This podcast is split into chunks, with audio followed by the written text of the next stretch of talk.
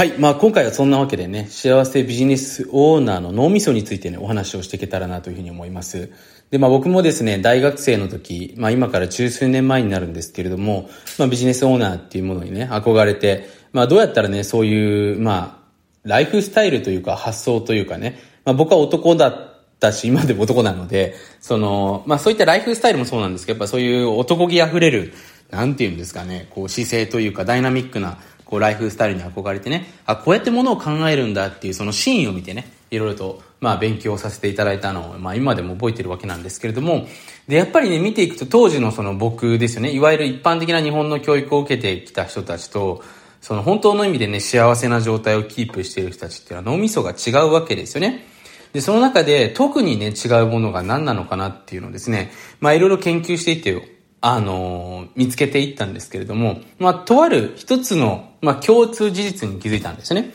それは何かっていうと、やっぱりその幸せなビジネスオーナーの人たち、まあ、時間とかね、お金を手に入れている人たちに関してはですね、すべて未来を中心に物事を考えるわけなんですね。で、その一方で、やっぱりなかなかその豊かになれない人たち。まあ僕も当時ね、その副業っていうものはね、当時あんまり流行ってなくて、まあ起業ですよね。まあビジネスっていうのは当時も、まあ流行っていたというかやっている人は多かったんですけれども、そのビジネスをやっていてなかなか結果が出ない人たちっていうのはやっぱりその現在を中心に物事を考えていってる人たちなんですよね。非常にね、わかりやすい話をするとですね、あの、例えば今自分でね、まあ未来を中心に考える人たちっていうのは、こういう自分を未来にしたいから、今こういう現実を自分で引き寄せていく。こういう現状を自分でセットアップしていくっていう考え方で動いているわけなんですよね。でもその方や一方で、そのなかなかやっぱり結果が出ない人たちっていうのは、こういう出来事が起きたから自分はこういう未来はできない。逆に言うと、こういう今現状しか自分は持ってないからこれくらいの未来にしかならないだろうっていう、その現在を中心に未来の夢を設定したりとか、まあ目標を設定したりとか、要するに現状に全て左右されているわけなんですね。で、まあ僕はこれ、ツイッターとかでもね、つぶやいて、まあこれ見たことある人もいると思うんですけれども、その一流と二流と三流ってね、まあ聞いたことある人もいると思うんですけれども、その一流っていうのはですね、状況をこう自分でね、あの、作っていく人たちなんですね。状況を自分で作っていく人たち。まあこれね、わかると思うんです。状況を自分で作っていく。でも、二流三流っていうのは状況に左右されてしまうんですね。だから要するにこれね、全然その同じようでね、違うのが、その、自らね、こういう未来にしたいから今じゃあこういうベストな状況を作っていくとね、OK ですか？で、逆に言うと、なかなか縁がない人たちっていうのは状況に全て左右される。だから目の前に起きることに全て決められてしまうっていうことなんですね。だここの部分が違うんですよね。だからビジネスオーナーはもう一度繰り返しになるんですけど、こういう未来にしていきたい。こういうふうにしていきたいか、そのために今こういう状態になってないといけないなっていうところで、ここからが面白いんですけども、今の現実の見え方が変わってくるわけなんですね。で、まあ僕もね、これはすごく深い話でね、あの、すごく痺れて、この考え方を何回も何回も自分にインストールするようにね、自分にすり込むように、本当にね、これは紙にたくさん書いたりとかね、自分はじゃあどっちの方向に行きたいのか、今自分は現状に、なんていうか左右されてるんじゃないかな。ね。自分は現状に左右されて、未来を中心に考えてないんじゃないかな。っていうふうにずっとまあ問いかけて自分で直してたんですけども、まあある時ね、もう一個ここで深い考えっていうのが分かったんですね。で、結局ね、現状に左右されないって何かっていうと、常にチャンス、機会っていうものを自分で見つけられるような状態になっていることっていうのが、実はめちゃめちゃ重要なんですよね。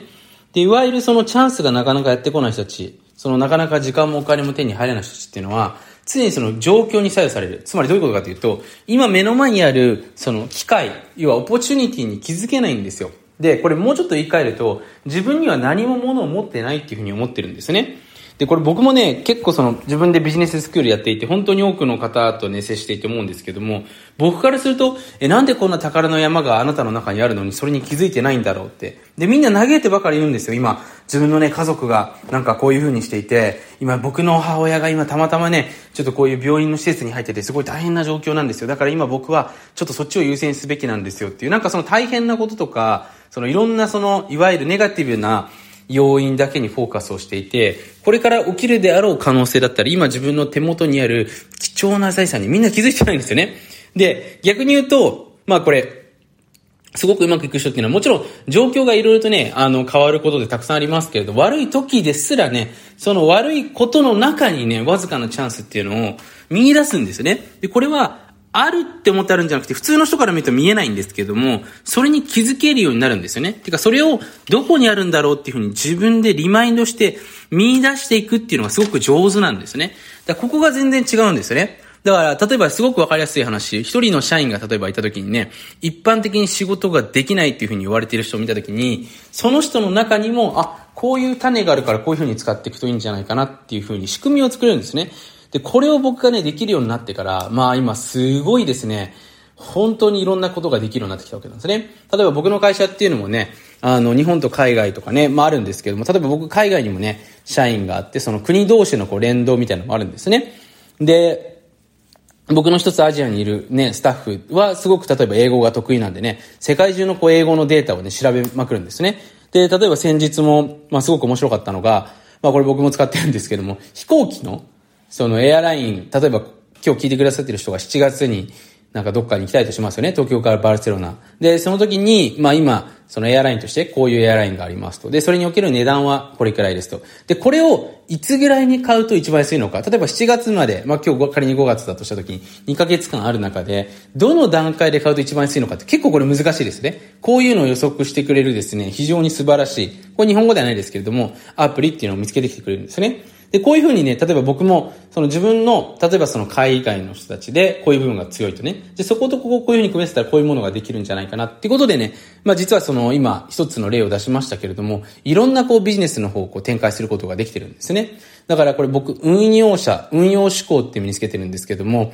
本当にね、この、要は今あるもの、今目の前にあるものの中に、普通の人が見えてないチャンスを見出せる力がどこまであるのかどうなのかってことなんですよね。で、それってね、これ、僕チャンスですよとかね、僕はなんかすごい、あの、お金になるもの持ってますよって、そういうふうに書いてないんですね。そう書いてないものに、何か価値を感じて、それを活かしていく力っていうのが非常に重要なんですよね。例えば何かトラブルが起きた時とか、そうなんですけれども、まあ、この時にね、多くの人は、すごい悲しいとかね、辛いとか自分だけなんじゃないかなっていうふうに思うんですけども、もしかしたらね、すごくわかりやすい話だと、これを乗り越えたり、これって自分以外にも同じようなことで悩んでる人いるんじゃないかな。これもしかして自分が解決したらビジネスになるんじゃないかなっていうふうに思うわけですね。で、それをビジネスにしていく。僕もこうやってビジネス作っていたパターンっていうのも実際にありますよ。僕が10代の頃にね、例えば性教育にすごく悩んでいて、悩んでてって別に、当時まだ彼女もいないんですけれども、ただ自分のね、その性行動に関しての、まあ、あのー、パッションがね、増えてきて、まあ、衝動が増えてきてね、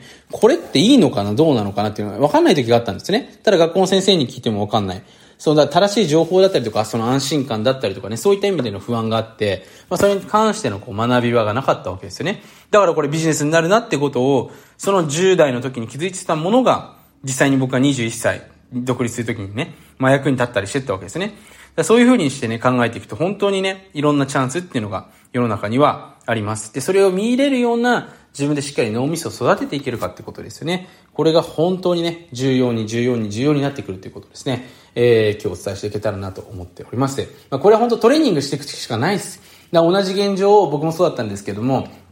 本当にお金持ちの人と豊かな人と一緒に行って、えー、何々さんって今何見えてるんですかとか、僕と同じ状況だったらどうやってこうね、判断するんですかって、この繰り返しですね。これやっていくうちにね、脳みそ変わってきます。ただね、僕これもう何回も提案してるんですけど、ほとんどやる人はいない。みんな全部自分の脳みそで考えちゃう。だから育っていかない。本当もったいないなっていうふうに思うんですけれども。まあちょっとね、話ずれましたけれども、少しでもね、今回の話役に立っていただいたら幸いでございます。そのわけでね、また次回の音声にてお会いしましょう。まだね、この番組登録してない方は、こういったね、非常に役に立つ情報も、えー、話しておりますので、